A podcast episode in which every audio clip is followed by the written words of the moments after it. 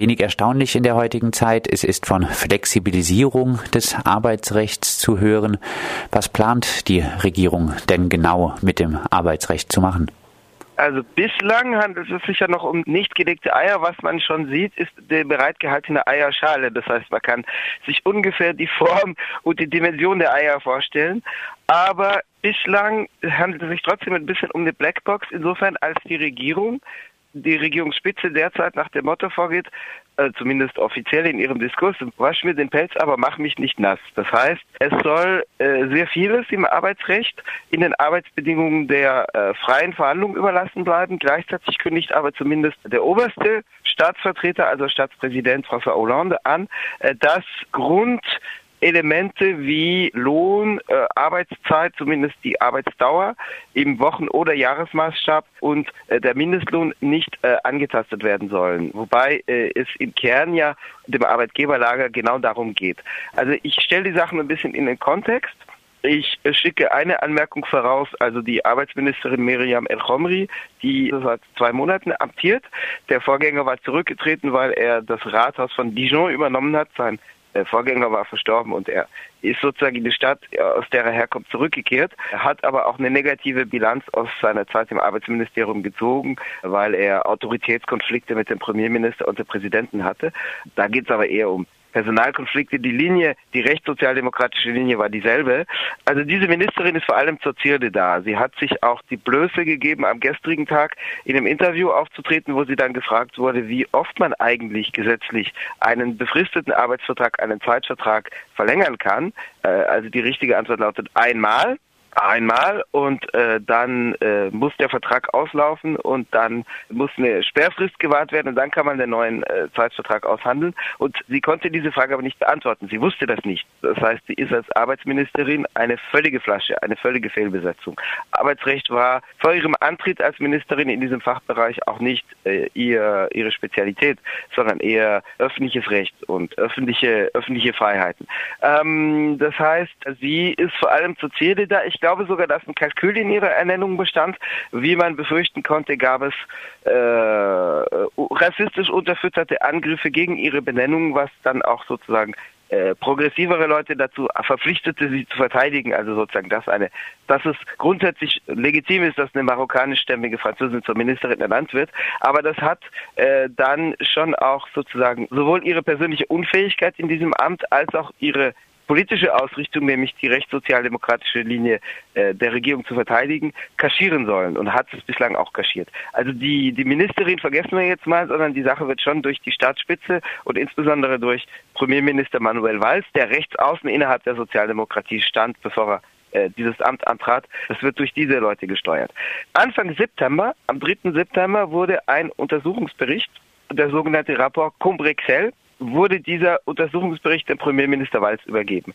Dieser Rapport Combrexel sieht vor, dass vieles gesetzlich nicht mehr geregelt sein soll im Arbeitsrecht, sondern der freien Aushandlung, also insbesondere Kollektivverhandlungen äh, zwischen einzelnen Arbeitgeber und Gewerkschaften überlassen werden soll. In Frankreich hat bislang die gesetzliche Regulierung einen stärkeren, einen höheren Stellenwert als in Deutschland. Zum Beispiel gibt es in Frankreich seit 1950 einen gesetzlichen Mindestlohn, den es ja in Deutschland erst seit diesem Jahr gibt und auch in Deutschland noch mit Lücken und Ausnahmen. Das wäre zum Beispiel in Frankreich nicht denkbar.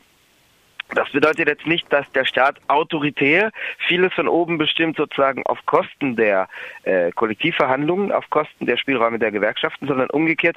Äh, das hat bislang äh, sozusagen eine, Schutz, eine Schutzvorrichtung dargestellt, dahingehend, dass die, das äh, zunehmend schlechte Kräfteverhältnis, das auch durch die Arbeitslosigkeit immer schlechter werdende Kräfteverhältnis zwischen Arbeitgebern und Gewerkschaften nicht dafür sorgt, dass man ins Bodenlose nach unten gezogen wird.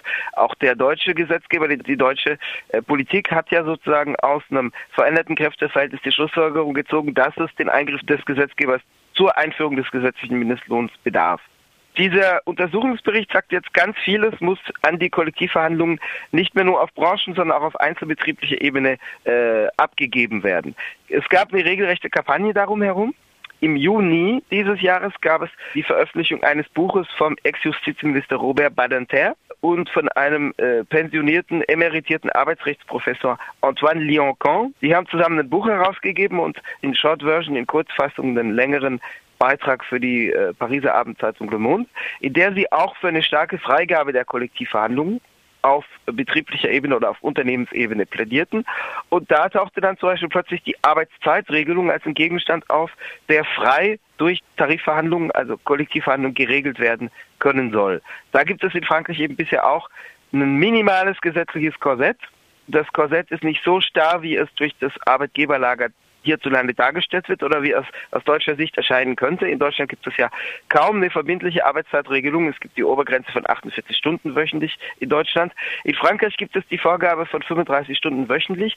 Die ist aber nicht so starr wie von wirtschaftsliberaler Seite dargestellt, sondern die lässt sehr viel Spielraum, weil die 35 Stunden, seit sie eingeführt wurden, also die 35 Stunden gelten als Regelarbeitszeit seit dem 19. Januar 2000. Diese 35 Stunden äh, gelten nur als Regelarbeitszeit im Jahresmaßstab.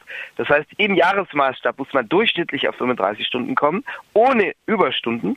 Das heißt, die Überstunden kommen dann noch dazu.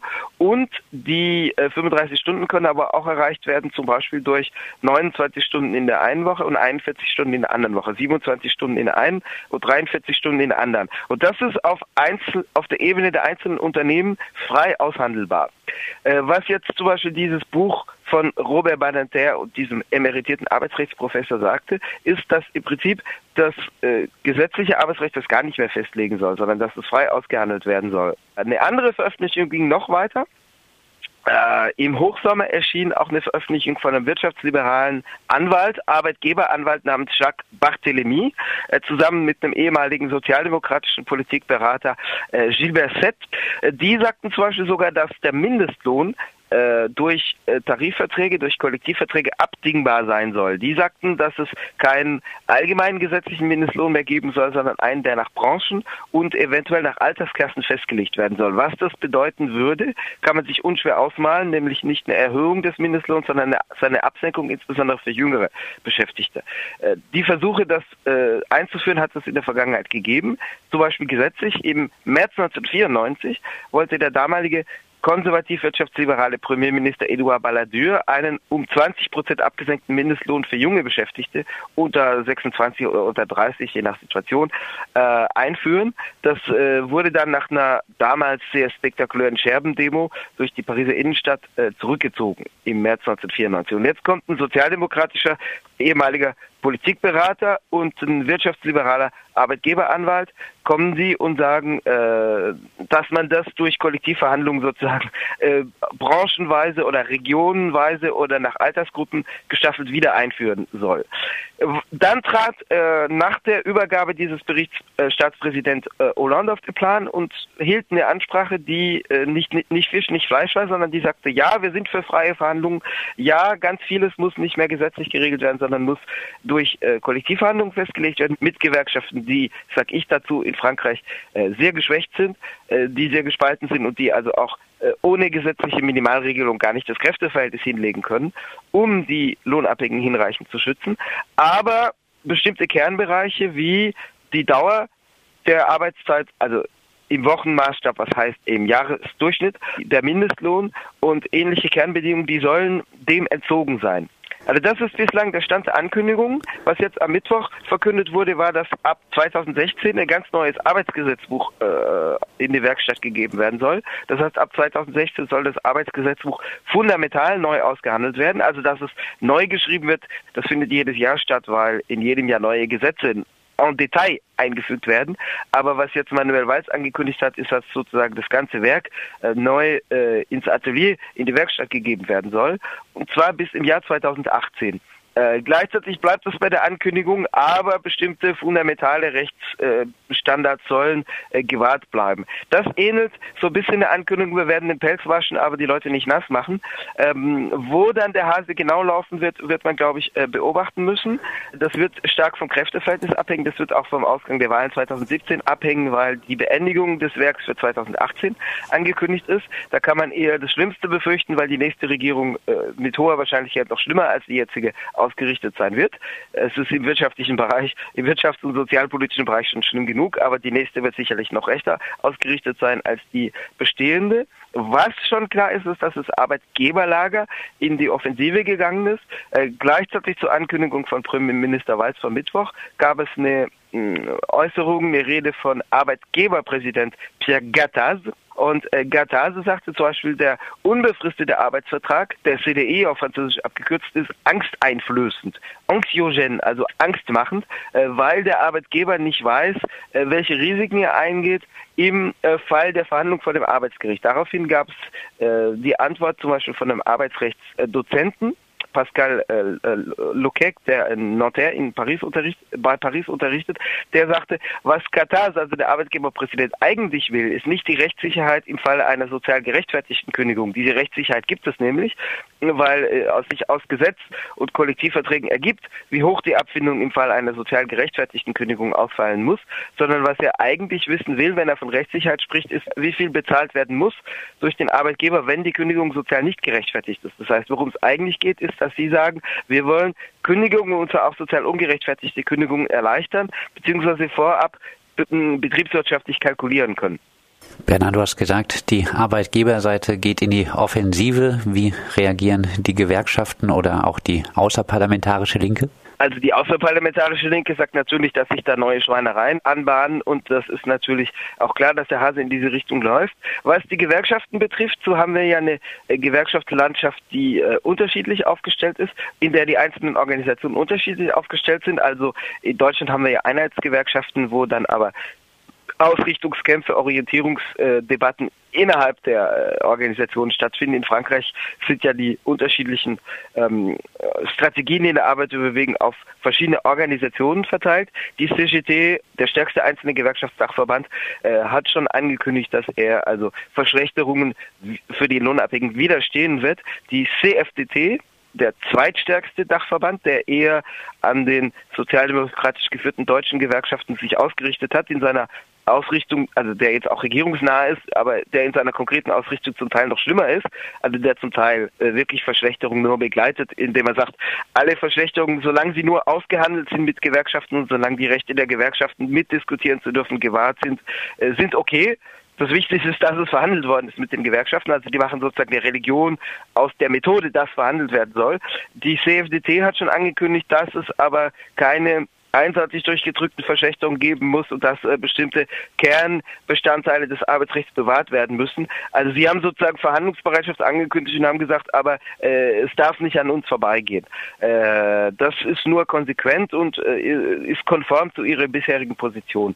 Ähm, wie gesagt, äh, in, äh, in höchstens einem Jahr wird äh, bereits der nächste Vorwahlkampf stattfinden, weil, wie erwähnt, im Jahr 2017 Wahlen stattfinden und zwar doppelt.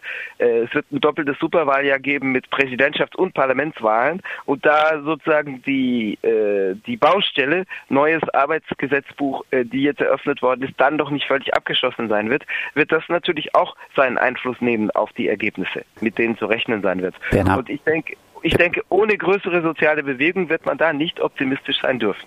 Das wäre vielleicht die Abschlussfrage. Größere Proteste gab es in Frankreich jetzt schon länger nicht mehr. Siehst du Chancen, das Arbeitsrecht in dieser Situation gegen weitere Angriffe zu verteidigen? Siehst du Chancen dafür, dass die Rechte der Lohnabhängigen nicht noch weiter beschnitten werden? Ich bin pessimistisch, wie ich bereits erwähnte, generell. Äh, dennoch muss man es natürlich tun. Also äh, es ist nicht so, dass soziale Friedhofsruhe herrscht. Äh, auf zentraler Ebene ja, es gibt also keine zentrale Auseinandersetzung im Moment mit dem Arbeitgeberlager, also den Kapitalverbänden und und oder der Regierung. Die letzte war die um die mittlerweile vorvorletzte Rentenreform im Herbst 2010, die aber mit einer Niederlage endete. Es gibt aber auf lokaler Ebene zahlreiche Streiks, die man nur mitbekommt, wenn man äh, entsprechend äh, bestimmte Webseiten verfolgt, äh, auf denen das detailliert dargelegt ist, die in der überregionalen Presse kaum vorkommen. Äh, in Transportbetrieben, in Unternehmen, wo Entlassungen anstehen, in öffentlichen Diensten, in Rathäusern, aber auch in Privatbetrieben, in der Metallindustrie. Es gibt äh, zahlreiche Streiks, Streiks, die aber sozusagen in der öffentlichen Wahrnehmung auf überregionaler Ebene kaum vorkommen. Es gibt aber tatsächlich hier im Moment keinen Akteur, äh, der es bündeln würde. Es gab Versuche von manchen Gewerkschaften, unter anderem der CGT, äh, in der Regel zusammen mit ihren strategischen Verbündeten, also der Union Syndical Solidaire, in der die linken Basisgewerkschaften SÜD zusammengeschlossen sind und mit der FSU, das ist eine Gewerkschaft, ein Gewerkschaftsdachverband im Bildungssektor. Es gab Versuche zu zentralen Aktionstagen Proteste zu bündeln, zuletzt am 8. Oktober, die aber also nicht sehr äh, beeindruckend waren, was die Dynamik betrifft, die da äh, losgetreten werden konnte. In Paris demonstrierten 8.000 bis 10.000 Menschen zum Beispiel am 8. Oktober. Das ist für einen landesweiten zentralen gewerkschaftlichen Aktionstag sehr wenig. Das hat auch damit zu tun, dass die Leute nicht dran glauben. Das heißt, dass die Leute sich sagen, okay, einen Streiktag ähm, hinlegen, also einen Tag Lohn opfern, weil es in Frankreich keinen Lohnausgleich für Streiktage gibt, äh, sondern die äh, Lohnabhängigen, die aus eigener Tasche bezahlen. Wenn wir nicht sehen, was da dabei äh, sich an konkreten Veränderungen abzeichnet, das, das sehen wir nicht ein, äh, zumal in Krisenzeiten, wo die Lohnentwicklung gedämpft ist, das heißt, wo die Leute auch den Gürtel enger schnallen. Keine zentralisierten Proteste, also aber doch ähm, Widerstandshandlungen in einzelnen Betrieben. Soweit Bernhard Schmidt zu den Plänen der französischen Regierung, das Arbeitsrecht zu reformieren, die noch relativ unkonkret sind, wo aber schon feststeht, es geht eher in Richtung weiteren Einschnitten in die Arbeitsbedingungen in das Arbeitsrecht.